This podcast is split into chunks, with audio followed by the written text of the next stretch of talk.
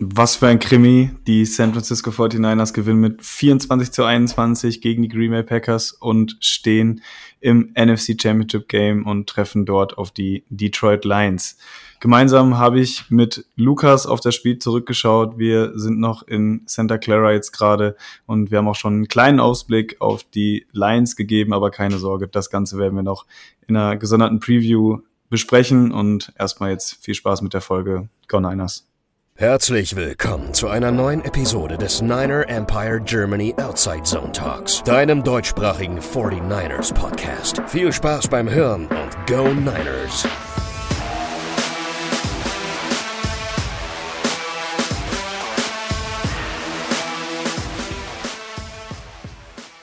Love. Pressure up the middle. Runs away. Throws across his body. And that is picked. 49ers have it. Greenlaw still up. He needs to get down. Greenlaw still on his He's feet. got to go down. Just go down and the Go game's down. over. San Francisco takes over. Ja, und damit hallo und herzlich willkommen zu einer neuen Ausgabe des NEG Outside Zone Talks. Es war heute Morgen ziemlich dunkel hier in San Jose und wenn mich meine Augen nicht getäuscht haben, dann glaube ich, habe ich Dre Greenlaw auch noch heute Morgen mit dem Ball hier bei uns ums Haus laufen sehen und äh, ja, vielleicht ist er mittlerweile in der Team Facility angekommen, aber das Spiel ist auf jeden Fall vorbei.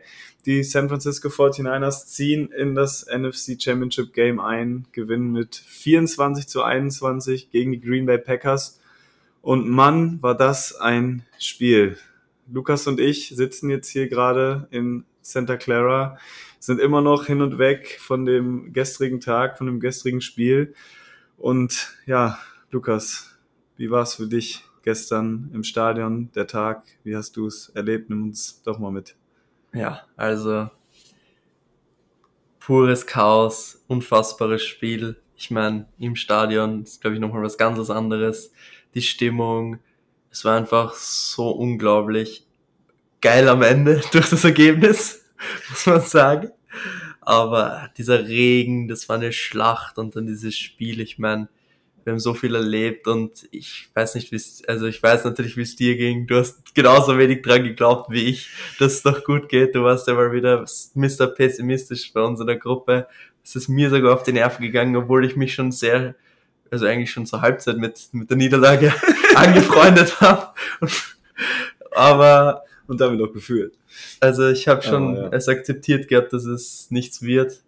Genauso wie du. Und ich glaube, wie viele zu Hause. Ich meine, ja, gab auch nicht wirklich viel, worauf man sich Hoffnung ziehen konnte. Und dass es dann im Endeffekt auch gereicht hat und dass wir auch endlich mal in dieser Saison ein Spiel hässlich und eklig gewinnen konnten, war einfach mal so, so wichtig. Wir haben jedes Spiel mindestens mit sieben Punkten Vorsprung gewonnen. Sonst alle, also außer eins, alle mit mindestens zehn Punkten Vorsprung. Oder ich glaube neun, also auf jeden Fall mehr als ein Score. Ja. Und jetzt haben wir endlich mal dieses enge Spiel, dieses One-Score-Game gewonnen. Diese grimy Games, die Fred Warner angesprochen hat. Nach der Losing Streak, die wir gewinnen müssen, haben wir gewonnen. Und am Ende ist es wirklich egal, wie wir gewonnen haben. Hauptsache, wir sind jetzt eine Runde weiter und ja, ein Spiel entfernt vom ganz großen Spiel. Ja, also die Scenes nach der Interception von Dre Greenlaw am Ende, das war völlig verrückt. Also ich glaube, ich selten so ein krasses oder noch nie so ein krasses Stadionerlebnis gehabt. Ähm, einfach, weil man es auch nicht vergleichen kann, Football und Fußball, finde ich. Vor allem gefühlt, es springt jeder auf, auf jeden anderen herum, jeder umarmt sich, obwohl er Ja. den anderen nicht kennt. Und es war ja irre. Greenlaw pickt den Ja, und alle springen schon auf dich drauf und jubeln und ich so, nur so die ganze Zeit, go down, go down, go down, he's down. Und alle jubeln schon, niemand schaut wirklich hin und ich so die ganze Zeit noch so herumstehen und zu schauen, geh endlich down, Mann, das gibt's doch nicht. Und die, und ich so, ich hab's gar nicht gecheckt, warum alle schon so gejubelt haben. Ich habe den Fumble schon kommen sehen von Greenlaw, alleine wieder den Ball gehalten hat. Ja, es war doch so irre. Das. Und dann, wie Greenlaw endlich auf Boden war, war es einfach nur pure Erleichterung und in diesem Regensturm. Und nach dem Spiel einfach die Szenen, es war ein leichtes Feuerwerk sogar vorm Stadion, Ja, muss man ja. sagen. Und alle haben noch CMC zum Beispiel skandiert beim Rausgehen aus dem Stadion. Es war so viel los. Alleine wie lang wir gebraucht haben, um aus dem Stadion zu kommen, obwohl wir direkt raus sind, wie es aus war, also sicher zwei, drei Minuten danach. Also es war irre. Also es war wirklich fast jeder Platz besetzt. Oh ja. Und ja, es war einfach nur unfassbar. Ja, na, du hast es angesprochen. Ich habe auch tatsächlich nicht dran geglaubt, weil wenn wir über die Stimmung im Stadion sprechen, ähm, ich finde, man hat auch den Vibe, aber das ging schon in der ersten Halbzeit äh, los, ganz gut gemerkt. Die Packers waren sehr, sehr selbstbewusst, fand ja, ich. auf jeden Fall. Ähm, man hat auch an der Zurückhaltung im Stadion, fand ich so ein bisschen gemerkt, dass auch so ein gewisser Respekt dann immer mehr reinkam. Ähm, und irgendwann war dann fast, fand ich, auch so ein fast toter Punkt erreicht, als, als wir mit sieben Punkten hinten liegen. Ähm, und dann auch den Ball wieder kriegen und mit der Offense irgendwie gar nichts mehr läuft. Also da war wirklich auch ein Moment im Stadion erreicht, äh, wo auch einige schon gegangen sind, hatte ich das Gefühl. Tatsächlich. Also nicht viele, aber es sind einige schon auch von ihren Plätzen aufgestanden und dann gegangen irgendwann. Und äh, ja, also ich fand, es war vor allem in der ersten Halbzeit auffällig ähm, und das hatte dann auch, ich weiß gar nicht, wer es war, ob es Greenlaw war oder Warner, äh, dass sie gesagt haben, dass es auch nach Sideline so ein bisschen tough wurde, so, dass man halt vielleicht damit gar nicht so gerechnet hat, dass es doch so eng wird. Ähm, und ja, die Packers eben das genau, was wir befürchtet haben, befreit aufgespielt haben und uns echt vor enorme Probleme gestellt haben. Ähm, sprechen wir gleich drüber, denke ich. Äh, aber muss man schon großen Respekt vorzahlen, auf jeden Fall. Sollen wir noch kurz in unser Stadionerlebnis drauf kurz eingehen? Ja, klar. Also, vielleicht nur kurz. Wir haben jetzt schon sehr, sehr oft drüber geredet, aber es war schon sehr, sehr speziell. Vor allem, also das Tailgating war jetzt diesmal ein bisschen anders. Natürlich viel weniger Leute von uns da, aber trotzdem mal wieder sehr, sehr herzlich empfangen worden. Gratis Getränke, gratis Essen bekommen. Und dann waren wir irgendwann so eineinhalb Stunden vor im Stadion, sind noch zum Spielertunnel runter und dann einfach unfassbare Leute getroffen. Also erstmal, ich, wir wollen gerade runtergehen und geht Aziz Al-Shire, äh, Titans Linebacker, Starting Linebacker, unser ehemaliger Linebacker an uns an mir vorbei. Mit seiner Frau. Mit seiner Frau. Ich wusste, dass er in der Stadt ist, weil ich seine Story gesehen habe gestern von der Golden Gate Bridge, also einen Tag davor. Dachte mir schon, ich halte Ausschau nach ihm und dann, wie ich ihn gesehen habe, war ich mir nicht ganz sicher, ob es ist. Hab dann leider nicht nach Foto oder so gefragt. Ja. Und dann sehe ich ihn unten an der Sideline und denke mir so, scheiße, das ist der Cecil Shire, der ist gerade an mir vorbeigegangen. Ja. Und dann kommt noch zum Beispiel ein Solomon Thomas dazu, In CMC-Trikot. in einem CMC-Trikot, Ja. zeigt auch auch, was für eine unfassbare, wie sagt man jetzt, fehlt mir das Wort, was für eine Kultur wir da aufgebaut haben.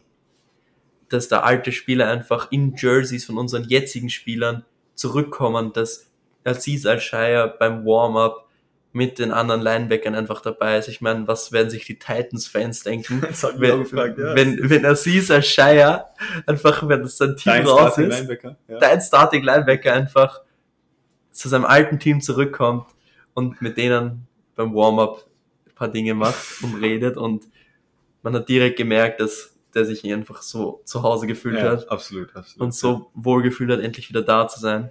Ja, Anthony Davis haben wir auch noch gesehen, heute noch äh, Von den Lakers, Trikot, ja. genau. Äh, der hat ein Aaron Jones Trikot an, witzigerweise. Ich hatte ihn vor dem Spiel ausfindig gemacht, weil er halt ungefähr 2,98 Meter groß ist äh, und äh, an der Sideline stand, äh, hinter der Endzone und äh, mit Debo Samuel abgeklatscht hat und dann auch ähm, zu seinem Platz gegangen ist. Also ja, da waren schon einige Leute unten, äh, die ganzen Beatwriter mit Mayoko, David Lombardi und die ganzen, die man da auch kennt, äh, sind dann natürlich auch lang gegangen. Ein paar hatten wir dann auch noch zumindest gefragt, ob sie Fotos von uns machen können. Vielleicht wäre es sinnvoller gewesen, hätten wir sie mit drauf gehabt zum Teil, aber nein, gut, äh, das ist ein anderes Thema. Aber ja, es war auf jeden Fall sehr, sehr cool, ähm, das alles da so wieder so nah dran zu sein und die Spieler auch von so nahem zu sehen und äh, sehen was ganz anderes, wenn man das dann so im Stadion aufsaugt, finde ich die Atmosphäre und äh, ja, ich glaube an den TV-Bildschirmen, wir haben uns dann ja die TV-Copy noch so ein bisschen angeguckt. Das ist natürlich auch sehr gut rübergekommen, wie es dann im Spiel war.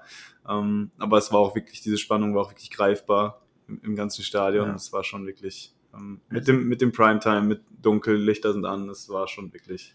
Ja, also ich war jetzt noch bei keinem Primetime-Spiel, du schon. Ja. Und das ist halt schon nochmal ein anderes Level, wenn alles dunkel rundherum ist. Das ist eine andere Stimmung und ich meine, wie der erste Touchdown von Kittle war, war es bei mir schon so, wow, ich war in vielen Stadien, ich war beim Fußball, aber das war schon mal Next Level Ekstase.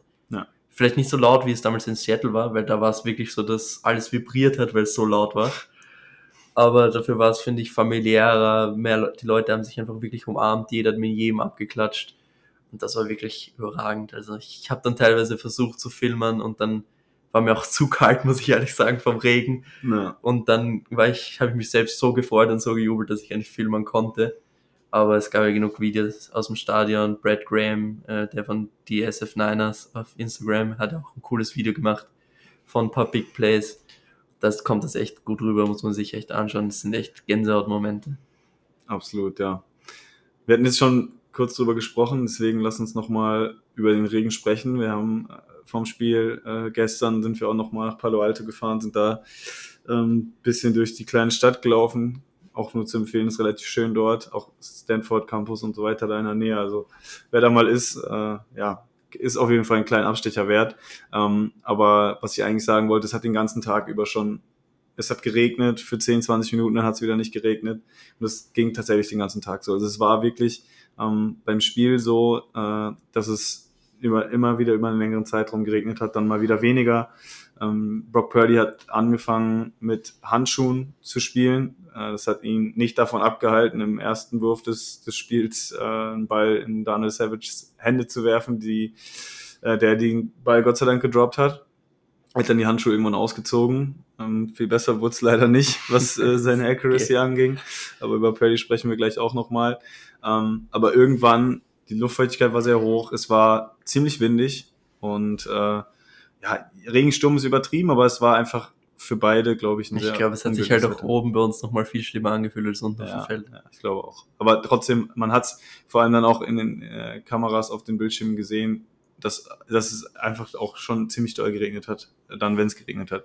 Aber es war auch wirklich immer sehr punktuell. Also ich würde behaupten, wir hatten noch ein bisschen Glück, weil der Regen hat doch mal deutlich stärker eingesetzt, als die Packers den Ball bekommen haben im letzten Drive. Ja, auf jeden Fall. Also das habe ich auch gemerkt. Also davor hat es nicht so stark geregnet und ab dem Zeitpunkt, wo Kickoff war, zum letzten Drive, Kam war, glaube ich, der, war, glaub ich, der stärkste Regen des Tages. Ja, ja. Also das auf jeden Fall. Aber ja, ich meine, wir haben vor dem Spiel drüber gesprochen, ist der Regen ein Vorteil oder ein Nachteil? Ich glaube, die Diskussion, dass es ein Vorteil für uns ist, brauchen wir uns jetzt eigentlich keinem Spiel mehr führen. Weil Absolut. Brock Purdy, ich fand, Love ist nicht mal gut damit umgegangen. Also ich Ja. finde nicht, dass er einen richtig guten Ball geworfen hat. Und trotzdem sah es alles so viel runder aus als bei uns. Ich Ja. meine, man, ihr seht, im TV sieht man ja nicht alle Spieler, aber es ist so oft passiert, dass, dass ein Spieler von unserer Secondary ausgerutscht ist, der auch weit weg vom Ball war. Also wir sind damit deutlich schlechter klargekommen als die Packers. Und ich meine, die hatten ja auch Big Plays, deswegen, ich meine, der eine Touchdown bei diesem Fake Screen, der Sean Gibson, hat den eigentlich gut gerochen, rutscht weg bei der Richtungsänderung. Dann war es noch einmal Javarius Ward, Ward ja. bei Third Down, dritter und, glaube ich, mehr als acht. Ja. Bei dieser Outroute oder Sail Route von Romeo Dobbs, die zu einem Big Play geführt hat, dann immer wieder ausgerutscht. Also wir sind damit echt schlecht klargekommen, offensiv wie defensiv. Und ja, ich meine, zum Glück ist nächsten Sonntag 21 Grad, 5% Regenwahrscheinlichkeit angesagt. Also das ist schon mal positiv, aber für die Zukunft, Regen ist, Lars, ich glaube, wir können uns da, sind uns da einig, kein Vorteil für uns. ich glaube, Regen ist das Einzige, was Brock Purdy aufhalten kann. Nein, Nein. um Gottes Willen, aber äh, es ist schon, mittlerweile ist es ja nicht nur ähm, ein, eine Ausnahme gewesen. Wir hatten das letztes Jahr in den Playoffs gegen die Seahawks in der ersten Halbzeit, wo er ein, zwei Würfe dabei hatte, die ein bisschen ungenau waren, wo man auch das Gefühl hatte, er hat keinen richtigen Grip. Gegen die Browns. Gegen die Browns, genau. Und dann jetzt, jetzt das Spiel auch nochmal ein hervorragendes Beispiel. Und äh, Und jetzt, um gleich mal zu Purdy zu kommen, ähm, ich fand trotzdem, dass nicht nur der Regen war, der das Problem war. Also ich finde, er hat trotzdem Probleme, das Feld zu lesen. Er hat immer wieder falsche Entscheidungen getroffen. Ich meine, die, oh diese ja. Würfe in die Arme der Verteidiger mal ganz ausgeklammert. Da waren immer wieder Dinge dabei, wo offene Receiver da waren, er dann den Checkdown geworfen hat oder der Checkdown wide open war und er dann lieber den Ball forciert hat oder gemisst hat einfach. Also Receiver waren ja sehr, sehr open teilweise. Teilweise auch gut von den Packers verteidigt, muss man sagen. Also es gab schon Plays, wo wirklich gute Coverage war und ja, ich meine, es war irgendwie, das Ravens-Spiel hat jetzt nicht so kalt gelassen, wie ich das gehofft habe. Also ich fand schon beim Washington-Spiel war ein bisschen shaky und jetzt wieder, ich weiß nicht, Rost war es, glaube ich, keiner, Mhm. aber so einen richtigen Rhythmus hat er nicht gefunden. Aber trotzdem mit dem letzten Drive vielleicht kann der für die nächste Woche auf jeden Fall positiv beitragen, dass man mit einem guten Gefühl da reingeht. Es muss auf jeden Fall eine deutliche Leistungssteigerung, ja. Ja, also ich habe das gestern auch zu dir auch schon gesagt, ähm, dass ich oft das Gefühl hatte, dass unsere Offense ja in den meisten Fällen einfach gut läuft und es dann die Ausnahme ist, wenn halt mal ein, Spielzug vorkommt, was out of, out of äh, sync ist, ja, wenn irgendwie ein Ball mal in den Rücken geht oder so. Und gestern war es eigentlich genau andersrum. Gestern war es so, dass, dass die meisten, äh, die meisten Spielzüge einfach, ja, der Ball kam in den Rücken, der Ball war zu weit, äh, George Kittle macht einen Drop im entscheidenden Drive.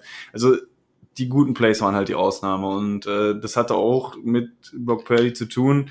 Es gab Phasen im Spiel, vor allem in der zweiten Halbzeit, wo er, glaube ich, bei jedem Mal zwei oder drei Incompletions hintereinander hatte.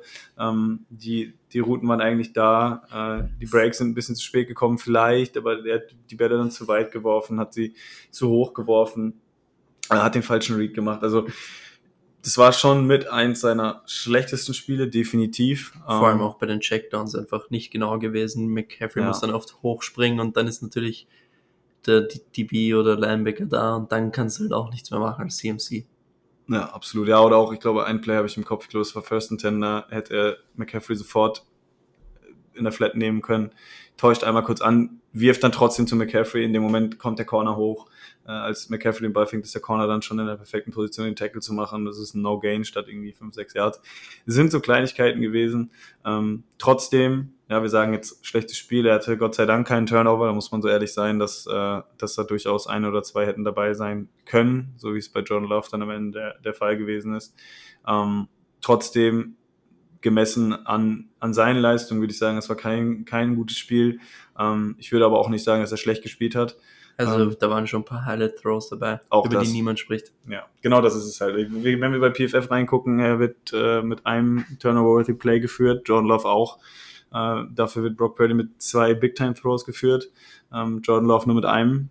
Ähm, und das war auch mein Eindruck im Stadion tatsächlich, äh, weil ich sagte ja gerade, für mich hat er nicht schlecht gespielt. Wenn er schlecht gespielt hätte, hätte er meinetwegen drei, vier Interceptions geworfen, die auf seine Kappe gingen. Das hat er nicht. Ähm, er hat wichtige Plays dabei gehabt. Er hat diesen Drive am Ende dabei gehabt. Ja, also wir reden immer darüber, ähm, er hat gute Spiele gemacht, dann hat er im letzten Drive eine Interception geworfen. Dann hieß es ja, man, man sieht ja, er kann nichts quasi. Jetzt spielt er kein gutes Spiel, das kann man ehrlicherweise sagen, aber dann macht er es im letzten Drive und dann heißt es, ja, aber wir dürfen ja nicht vergessen, was er die, die anderen drei fit gemacht hat. Also irgendwann müssen wir uns halt fragen, ja, was, was wollt ihr denn jetzt sehen, Leute? Also, sorry, aber wir können nicht die Goalposts die ganze Zeit weiter verschieben, äh, nur um ihn irgendwie ja, zu diskreditieren. Ähm, man muss es einfach dann anerkennen, finde ich, wie es ist. Gestern hat er das gemacht, was alle unbedingt irgendwann mal von ihm sehen wollten. Ein Game-Winning Drive, ja, in einem engen Spiel, im Rückstand, sogar in den Playoffs, in ohne Debo Samuel, der sich verletzt hat, ähm, mit einem Receiver, Chris Conley, Juan Jennings, Ray Ray McLeod. Ähm, also wer da noch davon redet, irgendwie das Spiel mit den Avengers, äh, ich glaube, die drei, äh, lassen wir Brandon Ayuk mal raus, äh, wären wahrscheinlich das mit Abstand schlechteste Wide Receiver Trio in der Liga, ohne da jetzt denen zu nahe treten zu wollen natürlich. Aber ähm, ja, schlecht ist anders, gut sicherlich auch, aber. Ja, wir sind uns, glaube ich, einig. Ich glaube, alle Hörerinnen und Hörer, dass mit der Leistung wahrscheinlich in der nächsten Runde Endstation ist. Das ist sehr gut möglich, ja. Weil da musst du schon, ähm, sag ich mal, du hast wahrscheinlich nicht immer das Glück. Ähm, ich muss auch da ein bisschen in die Bremse treten eigentlich, weil er jetzt in der zweiten Saisonhälfte, was Interceptions anging, schon eigentlich mehr Pech hatte. In der ersten Saisonhälfte hatte er mehr Glück. Jetzt hat er ein bisschen mehr Pech, jetzt hat er mal wieder Glück. Also es scheint sich auszugleichen irgendwo. Ähm, am besten lässt er es jetzt einfach ganz sein, den Ball dem Gegner in die Arme zu schmeißen. ähm, aber ja, erzähl uns, also die, die, die Würfe, die er hatte, die gut waren, ähm, ja, fand ich, äh, habe ich von Jordan Love so nicht gesehen. Also ich finde auch eine Sache, die, über die gar nicht gesprochen wird, die Packers hatten, waren sehr, sehr physisch in ihren, in, wie sie die Routes verteidigt haben immer wieder gereroutet und sehr, sehr physisch. Also da habe ich schon sehr, sehr viele Illegal Contact Penalties so normalerweise gesehen. Auf dem Big Screen gezeigt. Genau. Ja. Wo dann Purdy zum Beispiel in eine Lücke mit Antizipation wirft und Kittle wird aber so hart gereroutet, was auch übertrieben hart war. Dann war zum Beispiel dieses eine Play, wo der Ball so irgendwie zwischen CMC und zwischen Kittle geht, wo Kittle quasi umarmt wird und es keine Flag gibt. Also die Packers waren super physisch und das ist auch vollkommen okay, aber irgendwann ist halt auch übertrieben, vor allem wenn ein Spiel auf sowas ausgelegt ist, der kann, also ich bin ja so und so kein Fan von in den Playoffs let them play, weil für mich, wenn es eine klare Flagge ist, ist es eine Flagge. Und Alex Camp, der Head Referee, ist ja auch bekannt dafür, viel durchgehen zu lassen. Hat unser Spiel gegen die Eagles gepfiffen, wo es wenig Flaggen gab, außer die Greenlaw-Geschichte. Aber darüber reden wir jetzt mal nicht. Und Freedom. Mhm. Und ja, da waren auch unfassbare viele Holdings gegen unsere Defensive Line dabei. Also das war irre, wie oft wir geho ja. gehalten wurden. Und da bin ich dann der Meinung, so viel let them play, wie du willst, aber wenn es eine Flagge ist, ist eine Flagge und ich finde, das fand ich ein bisschen schade, dass die Refs da nicht, natürlich, du willst nicht, dass die Refs eingreifen, aber, und wir hatten auch Flaggenglück. Wir hatten das Spot bei John, äh, bei dem Run von Aaron Jones natürlich, wir hatten eine Face Mask, die nicht gegeben wurde und noch einzelne Sachen. Natürlich gleich ja. Intentional Grounding, wo Purdy, also kurz bevor Purdy den Touchdown Kill wirft, was nicht gegeben wurde. Also da waren schon Dinge dabei, aber auf beiden Seiten und ja, ich kann verstehen, dass die Packers sich aufregen, aber was, wie die Packers, die Bees da teilweise gespielt haben, geklammert haben, das war auch schon ziemlich übertrieben. Also sah jetzt mal so aus dem Stadion aus und ja, das war sicher auch was, was Purdy's Timing einfach so richtig, ja, throw him off, will ich jetzt auf Englisch sagen. Ja, Wie spricht man so ein bisschen auf Deutsch? passt schon. Ja, ich glaube, dass wir verstehen es. Ich weiß aber auch nicht. Throw off his timing, würde ich eher sagen. So. Naja, und auf ja. Englisch. Und das war halt, finde ich, auch so ein Grund, dass Purdy einfach nicht in den Rhythmus gekommen ist. Und ja, jetzt müssen wir mal weiterschauen, wie es weitergeht. Ähm, ich mache mir um Purdy aber keine Sorgen tatsächlich. Also ich glaube, wenn das Wetter nächste Woche wieder besser ist, ähm, er wirkte vom Mind her immer da. Ja, er hat halt gestern kein gutes Spiel gehabt, aber ähm, ist dann am Ende des Spiels wiedergekommen, hat diesen Drive gemacht. Ich glaube, es gibt ihm auch nochmal einen Push. Äh, wir sagen immer, er lernt daraus. Ähm, ich denke, das wird er auch. Es war auch, finde ich, extrem schwer dann ohne Debo Samuel. Vielleicht lass uns mal darauf dann, dann auch zu sprechen kommen.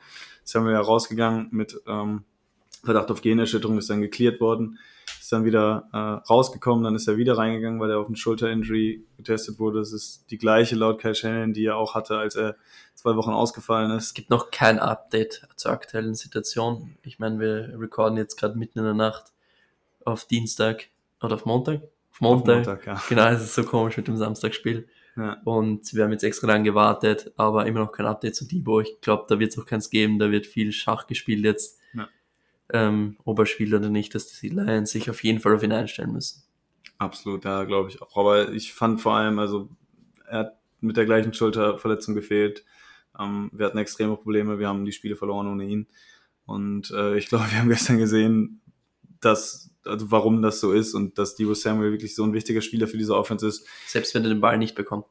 Vor allem dann sogar, würde ich sagen. Ja, vor allem dann. Also es ist wirklich, also wir haben, wir hatten Situationen, äh, es gab dann ja auch noch diesen, äh, das gab es ja auch im ersten Play nach der, nach der Halbzeit, dann ja John Jennings aus Versehen einen Handoff bekommen, also das Play hätte nicht so laufen sollen, Kyle Shannon noch danach bestätigt. Aber gut, dass sie kein Timeout verschwendet haben.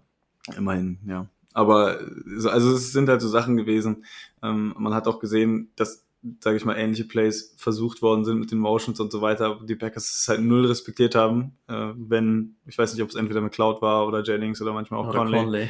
Ja, der ist es wurde halt überhaupt nicht respektiert, dass diejenigen dann in der Rolle von Debo Samuel waren. Äh, dementsprechend ist alleine seine Präsenz da halt so wichtig gewesen und du hast es halt extrem gesehen, fand ich. Die Offense war viel, viel statischer, es war unglaublich schwer ähm, auch für Brock Purdy offene Receiver zu finden. Ähm, weil ich hatte es eben schon gesagt, Chris Conley, Joan Jennings, Ray McLeod, so Brandon Ayuk, okay, aber du kannst dann Jay Alexander auf ihn stellen, du kannst Safety-Hälfte geben. Ähm, die anderen drei sorry, also. Also Jennings ist eine gute 3. Das ja. sind uns, glaube ich, alle einig. Ein guter aber Jennings hat auch keinen Speed. Also es also ist halt, du, kann, du wirfst ihn halt an und hoffst halt, dass er einen Contested Catch macht. Das macht er oft. Das ist gut. Aber es ist halt auch sehr risikobehaftet, finde ich. Ja. McLeod ist kein guter Route Runner, McLeod ist schnell. Und gut, man nach dem Catch, aber muss halt erstmal frei werden. Ja, und nicht fummeln. ja. ja, natürlich, wir haben noch George Kittle und McCaffrey im Passing Game, aber ist natürlich auch schwer, kannst auch nicht immer dieselben anwerfen. Also brauchst du halt auch andere Receiver. Das ist vielleicht was, was, über was wir vielleicht in der Offseason reden können. Und jetzt sollten wir einfach mal hoffen, dass Steve fit wird für nächste Woche, absolut, alleine absolut. um gegen CJ Gardner Johnson seinen Trash-Talk bisschen abzu, abzu, Abzubecken, ja. abzubecken, falls die Leute es nicht mitbekommen haben. Ich glaube, in der Offseason war es, Hm. hat CJ Garner Johnson, ich glaube, Debo in einem Insta-Livestream ähm, Running Back genannt und dann hat Debo ein bisschen auf Twitter reagiert, dann CJ Garner Johnson wieder zurückgeschossen und dann wieder Debo, dass wir uns auf dem Feld sind oder sowas. Und jetzt kommt es zu dem Duell ja. und jetzt kann Debo zeigen, was er kann. Don't poke the beer, sag ich mal. Ja. Und ich glaube, immer wenn Debo motiviert war, war es ein gutes Spiel. Eagles. Ja, absolut. Deswegen, also ja, wäre Also er, schön. wenn er er muss spielt. spielen, selbst wenn er den Ball nicht oft bekommt. Am besten gar nicht. dann. soll einfach nur ein paar Motions laufen und Ja. ein bisschen Decoy spielen und dann funktioniert das schon.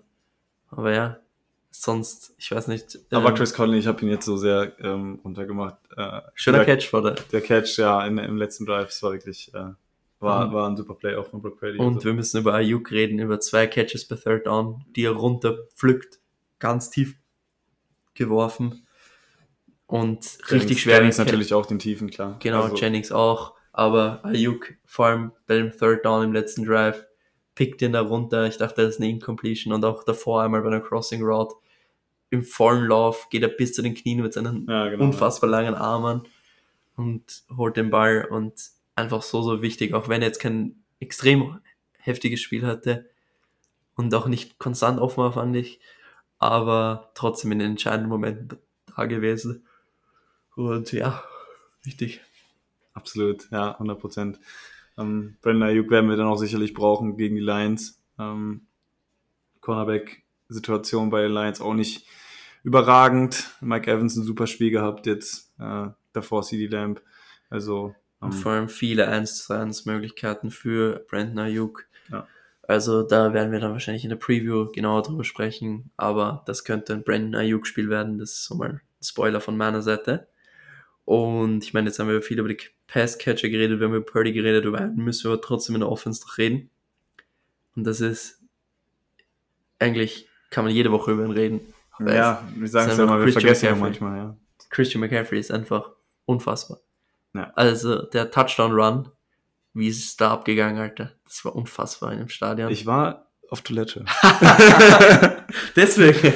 ja, ja, ja, ja. Aber es war. Nein, ich hab's, also ich bin gerade wieder gekommen, ich habe es gesehen, als ich reinkam, aber ich war nicht, ich habe die ersten zwei Touchdowns verpasst, weil die, die Schlange war so lang vor den Toiletten, es war geistkrank. Aber ja, unglaublich, wie und immer wieder, wo er früh gestoppt wird und dann trotzdem Ja. noch einen Tackle. Also ich glaube, wir hatten lässt. nicht, also wir hatten kaum negative Plays, wenn überhaupt. Ja, Das war sehr wichtig auch. Also und wenn es dann auch drei oder vier Yards waren, um, um Ja. Short Distances zu ja haben. das, da könnte auch noch gleich noch ein Shoutout an die, Auf, äh, an die O-Line geben. Ich meine, wir hatten jetzt nicht, es war jetzt keine super, super Leistung im Run-Blocking, es war jetzt auch keine überragende Leistung im Pass-Blocking, es war okay. Also Mhm. war sicher einer der, nicht, also eine durchschnittliche Leistung für die, in der Saison, sicher einer der besseren vielleicht sogar. Ja, Vom, vom Eye-Test jetzt aus, aus dem Stadion sieht man jetzt auch nicht so, weil du siehst jetzt auch nicht, wie nah, keine Ahnung, wie eng ist die Pocket jetzt wirklich von so weit weg und so weiter. Wer wird wie oft geschlagen, kann man jetzt schwer sagen aus dem Stadion. Aber wir hatten sehr, sehr oft Dritter und Eins und sowas, Vierter und Eins, Ja. viele Quarterback-Sneaks gehabt. Ja. Das war unser bestes Play an, an dem Tag eigentlich, offensiv. ja. und oftmals wirklich in Short Yardage den Ball laufen können, was wir Ja. früher nicht konnten. Also wir hatten sehr, sehr oft, dass wir da werfen mussten in so einer Situation oder gestufft wurden. Aber auch in den klaren Passing Downs hatte Purdy dann zumindest so, Zeit. ja, und immer wieder Blitzes wirklich gut aufgenommen. Ja. Zum Beispiel bei dem, John Feliciano, äh, glaube ich, auch eine ziemlich gute PFF-Grade gab, irgendwas bei 80.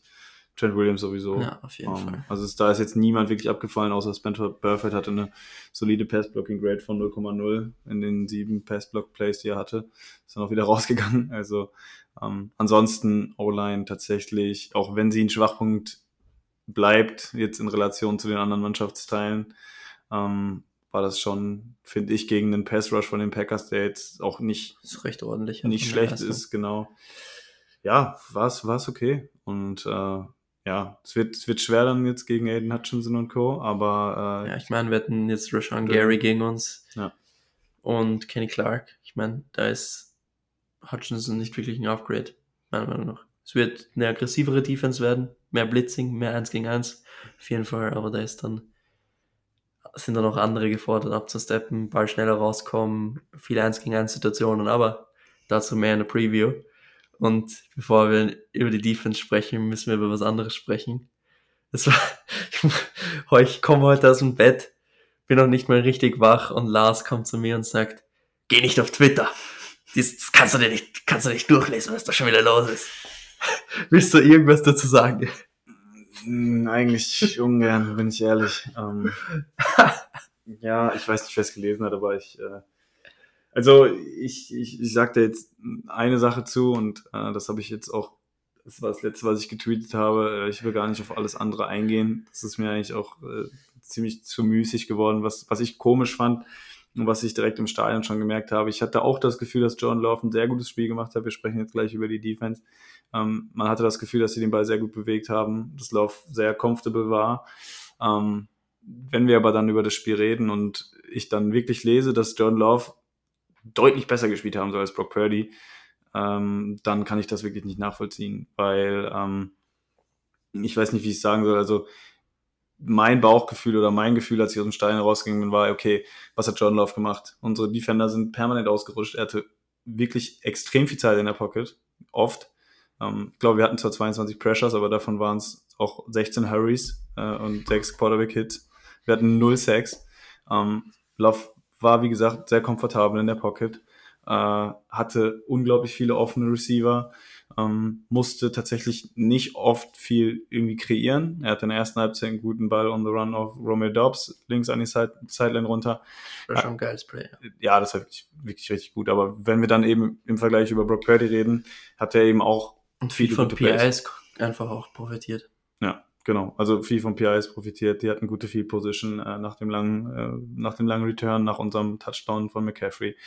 Ähm, natürlich hat er äh, das ordentlich gemacht, aber wenn wir so darüber reden, hat Brock Purdy das eben auch gemacht und ich fand, dass die Big Plays tatsächlich eher bei, bei Purdy waren in den wichtigen Situationen, wenn wir den Pass auf down, ja. Jennings überlegen, bei Third Down auf Ayuk, ähm, den Scramble von Purdy kurz vor Ende, der Pass auf Conley. Ja, das der auf Kill, der Touchdown. Ja, ja, ja, aber da habe ich ja, also ich fand den Wurf jetzt nicht so einfach, ähm, bin ich ehrlich, also da habe ich auch heute von, von Josh Allen beispielsweise oder so Würfe gesehen, wo freie Receiver in der Endzone nicht getroffen werden, also Mal ja. umsehen, oder? Allen auch im letzten Drive auf Stefan Dix. Stimmt, ja, stimmt. Ja. Aber ähm, nein, es ist ja auch egal, aber wie gesagt, ich, ich verstehe nicht oder ich, ich glaube, ich verstehe doch, warum in einer gewissen Vehemenz vertreten wird, dass Jordan Love viel besser gespielt haben soll als, als Brock Purdy. Ich sehe das nicht so. Ähm, es war halt auch nicht klar oder so, äh, dass Brock Purdy besser war, aber es war auf gar keinen Fall so, dass in meinen Augen Jordan Love klar besser war. Äh, und die Stats zeigen das auch. QBR, Love hat, glaube ich, irgendwie 44, Brock Purdy 61. Ist jetzt beides nicht überragend. Ist für Purdy eher unterdurchschnittlich, aber ist immer noch kein schlechtes Spiel. Das sagte ich ja auch schon. Ähm, PFF Grade, auch beide unter 60, aber Purdy ist irgendwie bei 59, äh, Love bei, bei, bei 54. EPA per Play, auch beide keine überragenden Werte, aber auch da liegt Purdy vorne. Also vor allem das Allerwichtigste, dann wie es drauf ankam, hat Purdy halt die Bälle angebracht und Jordan Love. Ja, ist doch aber egal. Es geht doch darum, was war denn die 3,5 Quarter davor? Ja, ja. Aber im Mann, Endeffekt, wie es drauf ankam, ich meine, erinnere dich kurz bevor die Packers ganz am Schluss gepantet haben, Aaron Jones ganz frei in der Flat, beziehungsweise zwei, ja. oder da war noch ein Play bei dritter Versuch, wo er einfach easy scramblen kann und dann wirft er den Ball auch in den Rücken von irgendeinem Receiver. Dadurch kommt es zum Punt, wo er einfach ganz cool einfach nur über das First Down laufen muss, anstatt das flashy Play zu machen. Und ja, ich meine, Purdy hat in dem Fall zum Beispiel die Schulter runtergenommen und nicht, ich sage noch nicht, dass Purdy wirklich besser war, aber er war auf jeden Fall nicht viel, er war auf jeden Fall nicht schlechter. Ich glaube, das sagen wir beide. Das ist unsere Kernaussage.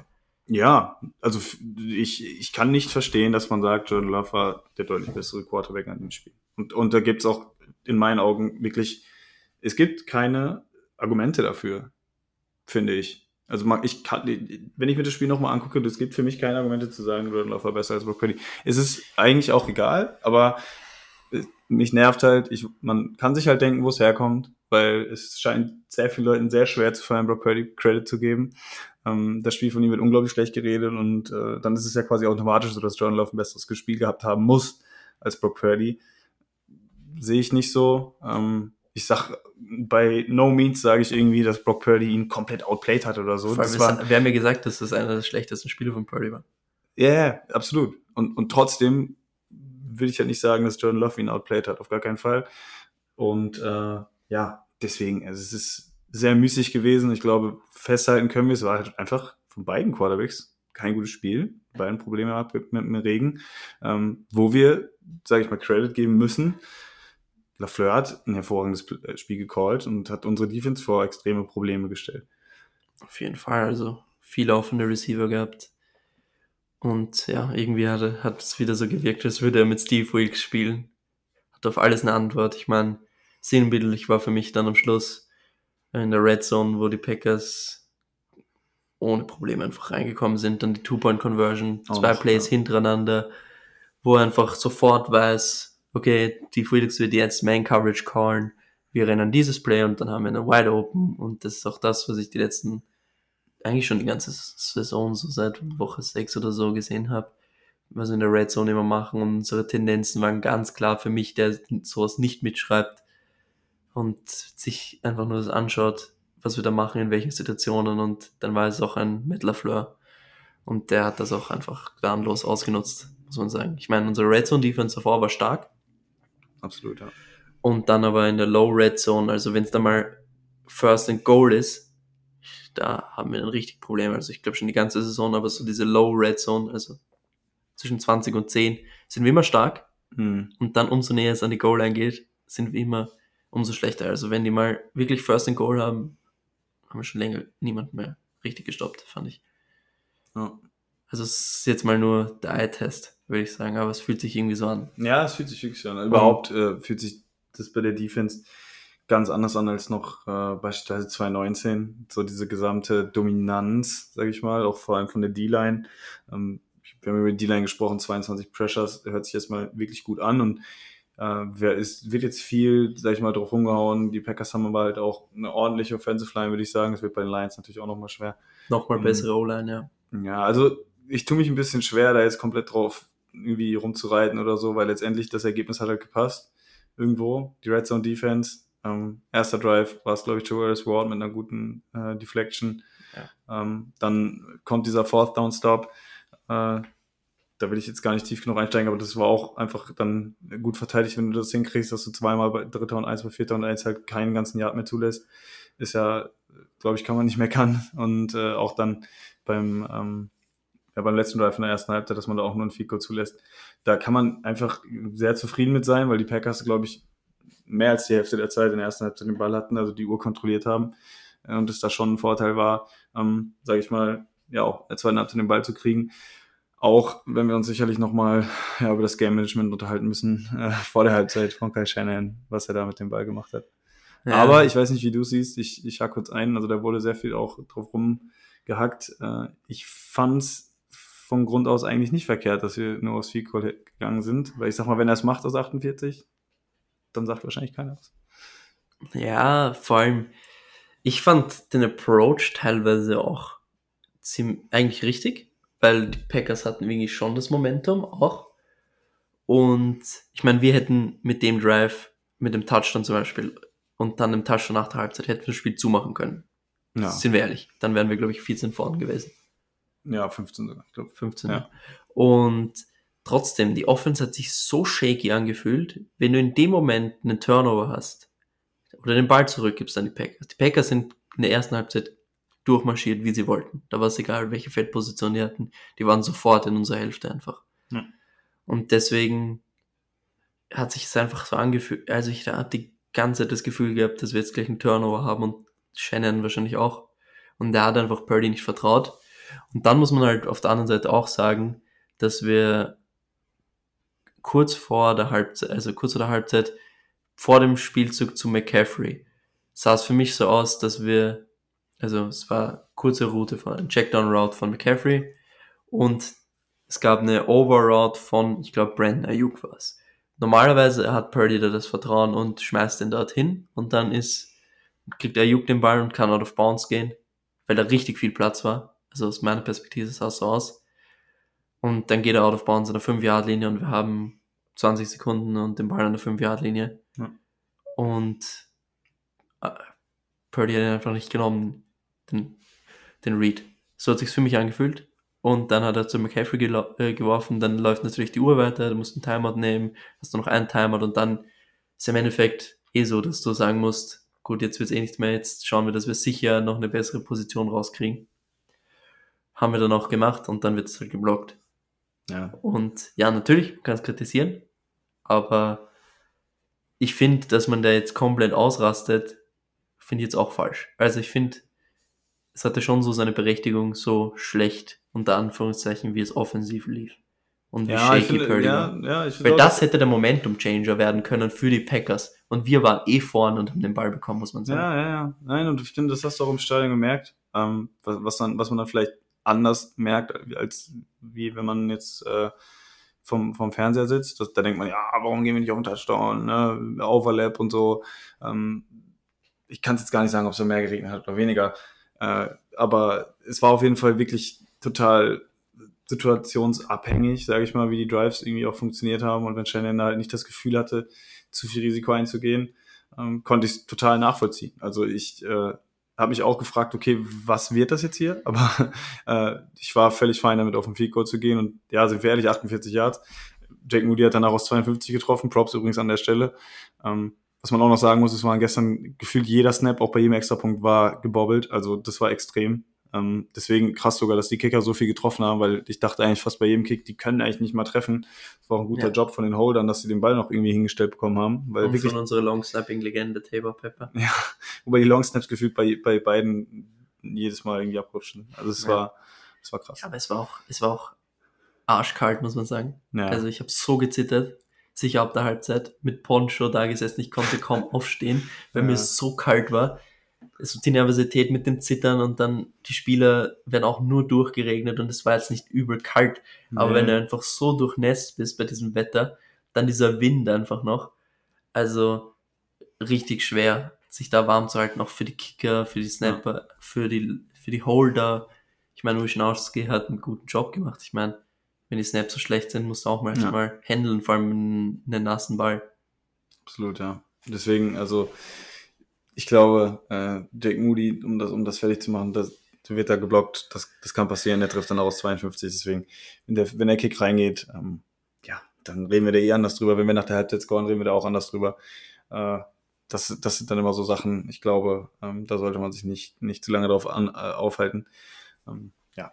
Deswegen, vielleicht lass uns noch ein bisschen über die zweite Hälfte sprechen, würde ich sagen. Ähm, wir hatten, glaube ich, ne, wir hatten uns ja am Anfang gesagt, der Glaube war so ein bisschen weg, weil es gab ja schon, wenn wir ehrlich sind, dann Lucky Breaks. Das Spiel war unglaublich wild. Also wir hatten dann ja diesen, diesen Fumble noch vom, beim Return, bei diesem langen Return von den Packers, wo die fummeln, der Ball fliegt sogar noch nach vorne und die Packers recovern, machen einen Touchdown. Ähm, wir kriegen den Ball wieder, äh, glaube ich, in dem, in dem Moment äh, scoren wir nicht. Ja, dann äh, Ich glaube, ich weiß es nicht mehr. Es war so wild. ja, Und es war ist so viel passiert in diesem Spiel. Also Ja. das Gefühl, Spiel hat sich auch angefühlt wie irgendwie acht Stunden. Also für mich so. Ja, ja, das war geisteskrank. Und dann auch, ne, also dann ist es so, äh, wie- 14, 21, glaube wir haben nicht gescored. Dann wirft Love die Interception, die erste auf, auf Greenlaw. Wir kriegen den Ball an der Mittellinie und auch da, übrigens, hat Dre Greenlaw einfach nicht aufgehört zu laufen. Ich habe irgendwo gelesen, ich weiß nicht, ob das stimmt. Das, also es war schon so ein absurder Stat, dass ich, dass ich, dass ich mir vorstellen könnte, dass es fake war, aber er ist, glaube ich, 26 Yards hat er gut gemacht und ist über 100 Yards gelaufen bei beiden Returns. Also es kam mir so vor. Es kann aber auch sein, dass es übertrieben war extra, aber es kam mir trotzdem so vor. Und äh, er hatte beim ersten Return, hat er glaube ich auch noch 10, 15 Yards liegen lassen, weil er da irgendwie 15 Mal hin und her gelaufen ist. Und vor allem seine Ball Security, der hält den scheiß Ball in einer Hand. Ja, das ist, das ist Wahnsinn. Könnte dir wahrscheinlich nächstes Mal wirft er sich den noch selber nach vorne und versucht Ja, ich dachte, ich weiß dachte schon beim letzten Pick, dass er jetzt einen Lateral wirft. also das war so meine Befürchtung. Hat er das nicht schon mal gemacht letztes Mal? Ja, gegen die Steelers? Ja, irgendwie so, ich weiß auch nicht mehr. So, ja, ja. Ähm, ja, das Egal. Soll, sollte er lassen. Ich, ich, ich habe nur Lynch im Kopf auch, wie er da. Ja, Lynch steht. war im Hintergrund bei Ja. dem Video zu sehen, wo er so mit der Hand so runter zeigt, Ja, ja. go down, go down. Oh, der läuft immer noch weiter. Ja. ja, nein, und äh, dann kommt der Pick. Dann äh, kein, kein guter Drive, so wirklich Purdy auch wieder ein bisschen auf in den Würfen. Ähm, dann kommt Jake Moody raus, macht das Field Goal. Ähm, das war wirklich das Mindeste. Wenn, wenn, und da war schon bei mir so, da, ich war mir eigentlich, bin ich ehrlich, ziemlich sicher, dass er nicht trifft. In dem Moment. Ich war mir bei jedem Kick sicher, dass er nicht trifft. Aber das bin ich so und so immer bei ihm. ja, ja. Die Extrapunkte auch waren, waren Ja, big. Waren Vor big. allem, vor allem der letzte. Ich meine, Ja, das ja. entscheidet dann, ob ein Field Goal zum Sieg reicht oder nicht. Ja. Also da hatte ich schon, da haben wir alle so gejubelt beim Touchdown. Ich so, fuck, ist noch so viel Zeit auf der Uhr und der Extrapunkt muss auch noch reingehen. Ja, absolut, absolut. Und du hast ja gesehen, also ich meine, äh, wer ist der Kicker von den, von den Packers? Den Namen Anders Carlson. Anders- Car- Carlson auf jeden Fall, ja. Er hat dann äh, das 41 Yard Field Goal eben verkickt. Ja. Und Was der Unterschied war. Sind wir da gewesen. Ja. Und äh, wäre das nicht passiert, ähm, auch da, äh, da haben wir endlich auch mal geblitzt in der Defense. Ich glaube, wir hatten zwei Blitze gestern. Das war Ja. irgendwie mit das wenigste seit, weiß nicht, Ich glaub, 15, seit 18 PFF das trackt oder, oder so. Ja. Und äh, da kam der Druck. Jordan Love dann ungenau geworden bei dritter und neun. Äh, die gehen fürs Field Goal, die, die Packers. Der Kick geht knapp links vorbei. Und äh, ja, dann wurde Geschichte geschrieben, sage ich mal. Es gibt Beatwriter, die sagen, Joe Montana-like, aber. Wir Ja. brauchen jetzt nicht über David Lombardi reden. Entschuldigung. ähm, ja, weil so generell, ja, die, man muss sagen, die Defense war jetzt nicht überragend. Also sehr, sehr oft, sehr, sehr lange gestruggelt eigentlich. Aber trotzdem im entscheidenden Moment Die da Results gewesen. waren da. Die Results waren da. Entscheidenden Moment da gewesen. 330 hat zugelassen, aber auch nur 21 Punkte. Und eben zwei Picks. Und wenn du zwei Picks fängst, ich will gar nicht wissen, was da die Statistik ist, wenn du zwei Picks fängst und keinen wirfst. ist wahrscheinlich über 90-prozentige Siegwahrscheinlichkeit. Jordan Love diese Saison, glaube ich, die letzte Interception wann geworfen? Seit, seit Eine Woche sind- 9 eine Interception und wir zwei Picks. Alleine von Drake Greenlaw, ja. Und Trey Greenlaw, ich meine, ja, ich meine, es war nicht alles schön. Die Run-Defense kann man auf jeden Fall auch ansprechen. Absolut. Viel zu viele Big Plays. Ich meine, wir waren oftmals da und hatten sie gestoppt und dann waren es wieder Miss Tackles und Aaron Jones. Strafen, Embry Thomas. Genau, auf jeden Zwei Fall. Defensive Strafen Pass Interference. Ja. Und Aaron Jones mit dem einen Run, wo er fast schon durch ist, Ja. wo Javarius Ward ihn noch einholt, ganz lustig, wie ich gestern dran gedacht habe. Hat mich sehr, sehr stark an das letzte Playoff-Spiel erinnert gegen die Packers, wo Aaron Rodgers den Ball auf Aaron Jones wirft und der auch quasi durch ist und dann zurückcuttet, anstatt einfach geradeaus zu laufen. Irgendwie genau das gleiche, Ja. nur halt eben ein Run und ein Pass. Und aus beiden resultiert keine Punkte, weil das Field Goal verschossen wurde. Ja, das andere Mal war es Jimmy Ward im Block. Denn Ja. das letzte Mal war es Jimmy. Ward mit dem Block und da jetzt Anders Carlson, der verkickt hat und das der Unterschied war. Das war es auch im letzten Spiel. Also krass. Special Teams Matter. Ist so. Ja. Ich glaube, wir müssen uns bald auf die Diskussion einlassen, dass Kicker doch nicht so unwichtig sind und dass ein dritter und ein Pick, wenn der Kicker wirklich einschlägt, zurecht sein kann. Ich meine, Moody Tja. hat im Endeffekt den Unterschied gemacht, wenn wir ehrlich sind, mit den drei Punkten. Ja, das ist er. Also, Und ja. Das musst du erstmal treffen aus 52 Yards. Deswegen, ich halte mich auch zurück, was Moody angeht. Aber ich hatte gestern mit ihm einfach gar kein gutes Gefühl. Und auch, äh, wenn der Kick nicht reingegangen wäre. Und dann dieser lange Run von Aaron Jones bei 17:21, äh, 41 Yard Field Goal. Also, ich sag mal so, ich glaube, bei ESPN, die Siegwahrscheinlichkeit war auch irgendwann bei, irgendwie bei knapp 90 Prozent für die Packers. Also, es war halt auch schon wirklich, äh, es war nie natürlich verloren, das Spiel. Das ist natürlich klar. Äh, ich war mir, muss ich ganz einfach zugeben, schon relativ sicher, auch weil der Vibe einfach nicht so da war. Ich hatte Ja. einfach bei der Offense das Gefühl, dass da nicht mehr viel geht. ja, ich auch nicht. Und ähm, dass dieser letzte Drive dann so zustande gekommen ist, absolut Madness gewesen. Ähm, super Drive, äh, Wahnsinn. Äh, und wie gesagt, das ist dann der Unterschied. Ähm, ganz kurz noch, wir hatten jetzt über Brock Purdy und Jordan Love gesprochen. Ähm, was anderes, was ich häufig gelesen habe, war, 49ers hätten es irgendwie nicht verdient gehabt, die Packers hätten viel besser gespielt. Ich finde, das ist immer schwierig. Ich weiß nicht, wie du es siehst, aber ich finde, oder das ist aber halt auch für mich der Grund, war, oder was ein Grund, warum ich American Football so oder irgendwie besser finde als Fußball. Beim Fußball beispielsweise, ich komme ja aus dem Fußball, deswegen rede ich über Fußball, ähm, es ist unfassbar viel von, von Zufälligkeiten, äh, Zufälligkeiten abhängt. So, du kannst das bessere Team sein, du kannst 25 Mal aufs Tor schießen, wenn der Gegner eine Ecke hat und der kriegt den Ball nicht weg und der Innenverteidiger kloppt ihn unter die Latte, dann verlierst du 1-0. Und beim Football ist es schon so, dass quasi fast für alles, außer, ich sag mal, Special Teams, FICO und so weiter, aber auch da, ja, wenn du halt einen jungen Kicker hast, einen Rookie, ja, egal. Auf jeden Fall, sage ich mal, kannst du beim Football mehr kontrollieren und deswegen finde ich, gibt's im Football eigentlich fast keine unverdienten Siege. Und wenn wir darüber reden, naja, welches Team hat mehr verdient zu gewinnen? Das Team, was den Ball zweimal zum Gegner geworfen hat oder das Team, was den Ball gar nicht abgegeben hat. Schwer zu sagen, finde ich, aber ich meine, wenn wir jetzt, also ich finde, wenn du ein Playoff-Spiel gewinnst, wenn du in der entscheidenden Situation die Plays machst. Wir hatten genau, wir hatten, glaube ich, einen First Down weniger. Wir hatten wir genauso haben viele halt- Drives. unsere wir Offense hat halt mehr geliefert. Penalties. So, also wir waren halt in den wichtigen Momenten da und darauf kommt es im Endeffekt an. Und ganz ehrlich, ob es jetzt unverdient ist oder nicht, ist mir egal. Wir haben gewonnen. jupp. Absolut. Ja. Ich glaube, so kann man stehen lassen. Ich würde trotzdem noch kurz über die Defense sprechen. Ja, Zwei klar. Sachen. Ja, gerne. Wie groß ist dein Level of Concern bei der Run-Defense? Ich meine, Armstead fand ich hat schon ein gutes Spiel gemacht, auch im Pass Rush. Aber trotzdem, jetzt mal mit Blick auf nächste Woche schon. Ich fand Logan Ryan extrem schwach. Also da haben wir jetzt auch noch nicht drüber geredet. Der hat das ganze Spiel gespielt. Jerry Brown hat keinen einzigen Snap bekommen. Komische Aussage von Kyle Shannon, der irgendwie meinte, ja, wir wollten ihn irgendwie noch nicht zu früh rein, eine Woche mehr Zeit geben, weil er so lange nicht gespielt hat. Da dachte ich mir, ja, aber wenn er jetzt diese Woche auch nicht spielt, Ja, dann hat gesagt, weil er, er noch länger nicht. weil er einfach keine Erfahrung hat und nicht im Rhythmus war. Ja, aber die die, dann, die kommt ja jetzt auch nicht. Also Ja, eh, er wird auch nicht reinkommen, aber ich verstehe es nicht, weil Jair Brown, ich fand ihn Hat im gut Run Support gespielt. besser. Und, und Logan Ryan gestern, deswegen darauf wollte ich gerade hinauskommen in der, in der äh, Run Defense. Ich habe das Gefühl, die D-Line hat's okay gemacht. Bei Chase Young habe ich immer das Gefühl, dass ein bisschen der Effort fehlt, aber das ist ein anderes Thema. Ähm, sieht vielleicht auch einfach nur so aus. Äh, aber insgesamt hatte ich, habe ich mehr das Gefühl, dass es, mh, sag ich mal, nicht an der D-Line liegt, dass sie da jetzt nicht irgendwie, sag ich mal, die Lanes zumacht, sondern es liegt mehr, finde ich, an den nachrückenden Spielern. Die, die Linebacker vermissen die Tackles, die Cornerback fehlen im Support, Logan Ryan, glaube ich, ein Tackling Grade von 27 gehabt oder so extrem schwach. Dass, dass diese, dieser Druck dauernd bei den Runs, sag ich mal, den wir kreieren, wo die Leute dann wirklich, sag ich mal, aktiv und auch selbstbewusst dann da reinpreschen, das fehlt, finde ich. Und ja, das ist, wird ein Problem sein. Ähm, ich weiß nicht, ob man so spät in der Saison das irgendwie noch wirklich fixen kann. Ja, kannst nur hoffen, dass die Miss Tackles aufhören, aber das sagen wir jetzt auch schon seit gefühlt zehn Wochen. ja, vor allem, ich erinnere mich da irgendwie sinnbildlich, das eine Play, ich weiß nicht, ob du auf Toilette warst, aber es war irgendwie so Midfield, das war ein Run nach links, äh, Warner schießt durchs Gap durch, Hm. Hat Aaron Jones mit zwei Händen, er rutscht ab, dann geht Aaron Jones nach außen, dann ist Embry Thomas da, der eigentlich Contain spielen müsste. Ja, er ja. ein bisschen und rennt einfach außen an ihm vorbei. Embry Thomas rutscht aus, first down, statt minus zwei Yards. Das war irgendwie sinnbildlich für unsere Run-Defense. Ja, also man Jermaine Gibson und David Montgomery sind auch nicht so verkehrt, deswegen.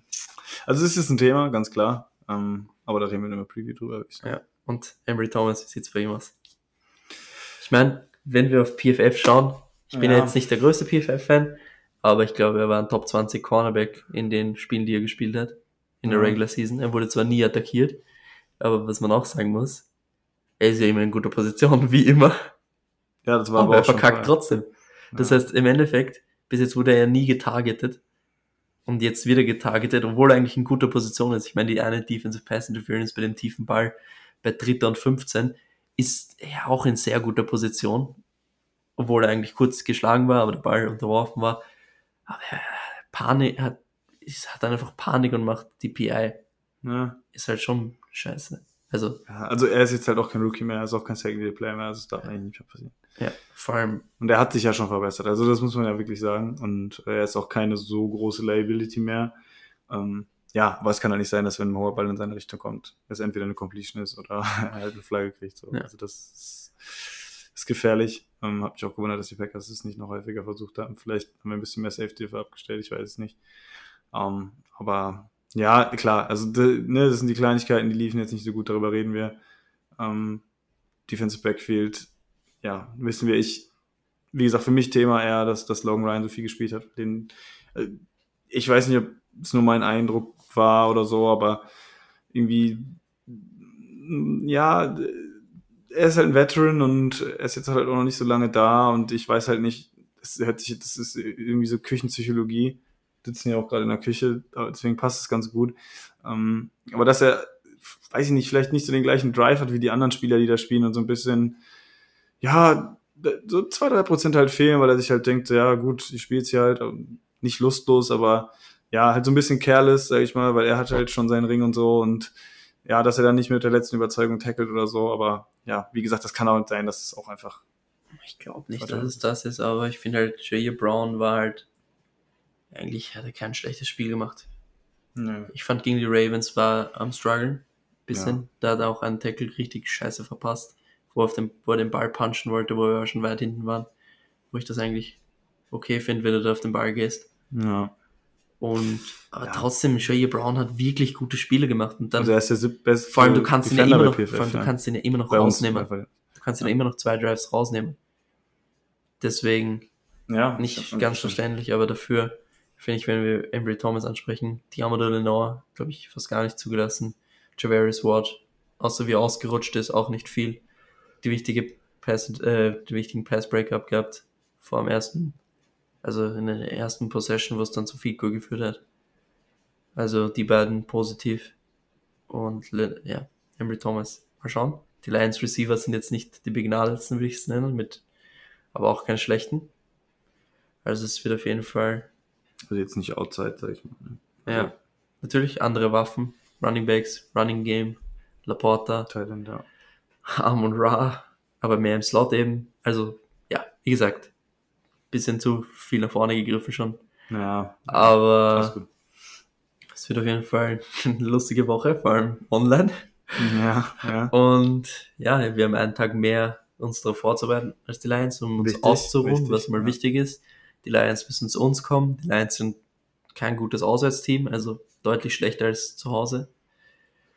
Und ja, ich meine, es liegt an uns. Wir haben das Potenzial. Ich glaube, wir haben es oft genug in der Saison gesagt, wenn wir zu unserem Potenzial spielen, kann uns eigentlich fast niemand schlagen. Und darauf wird es ankommen. Es muss eine Leistungssteigerung her.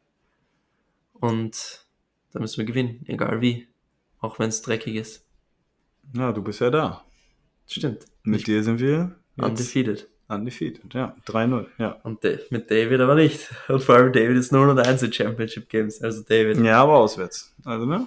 Das, Das stimmt. lassen wir noch durchgehen. Das stimmt. Also Aber einige von uns haben gestern auch ihre Records aufgebessert. stimmt. Ähm, oder, sage ich mal, ausgebaut. Ich bin jetzt auch 3-0. Also, ja. Ich würde auch gerne hier bleiben, aber äh, ja. Ich denke, gestern, das war für meine Nerven dann auch schon, das war genug. Ja, auf jeden Fall.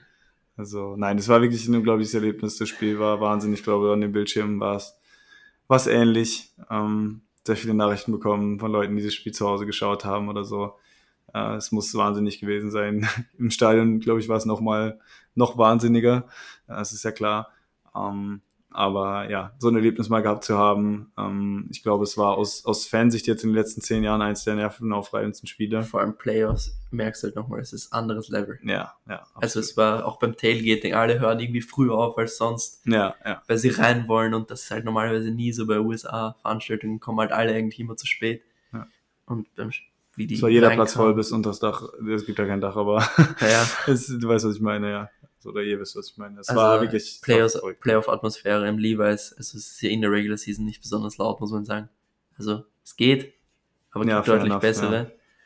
Und Liegt aber auch daran, dass kein Dach da ist und keine Akustik. ja, aber dafür gestern war wirklich laut und es war einfach magisch teilweise. ja, ja. Electric. Also wirklich, wirklich electric. Also es Ist war auch beste unfassbar Wort. laut. Ja. also, also bei den, bei den Third Downs und so, das war, das war krass. Ja. Ja. Und es waren, also es waren Packers-Fans da, es waren aber jetzt wirklich nicht so viele. Aber sie waren laut. Ja, Ja. die waren relativ laut, ja. Ja, doch. Ja, Go Pack Go. Ja, man hat immer wieder Go Pack Go gehört, aber Ja. die Go Ich weiß nicht, ob ich jetzt noch ein bisschen- ich. Ja, ich weiß jetzt nicht, ob ich ein bisschen Mitleid haben soll oder nicht. Ähm, wie gesagt, ich glaube, wir haben jetzt sehr viel über uns geredet, aber die Packers haben halt auch wirklich eigentlich eine gute Leistung gezeigt. Wie gesagt, ich hätte schon gesagt, verdient oder unverdient, egal. Ähm, trotzdem, glaube ich, Respekt zollen muss man. Vor allem die Und, äh, Packers haben eine, ja. eine gute Zukunft vor sich. Muss man auch sagen. ja, absolut. Gut, Aaron Rodgers hat das Spiel vielleicht gewonnen, aber wer weiß. Naja, gegen uns nicht in den Playoffs, aber Nein. Gut, nein, äh, bevor wir jetzt noch weiter äh, das Ganze in die Länge ziehen, würde ich sagen, äh, wir verabschieden uns an der Stelle. Äh, Glaube ich, war jetzt auch lang genug. Wir haben sehr ausführlich hoffentlich über alles gesprochen. Und ja, von uns soll es das gewesen sein. Ganz, ganz viele Grüße äh, aus Santa Clara und wir hören uns zur Preview wieder. Macht's gut. Go Niners! Das war der Niner Empire Germany Outside Zone Talk. Streamt und abonniert uns auf allen gängigen Kanälen unter ad 49 ersempire GER.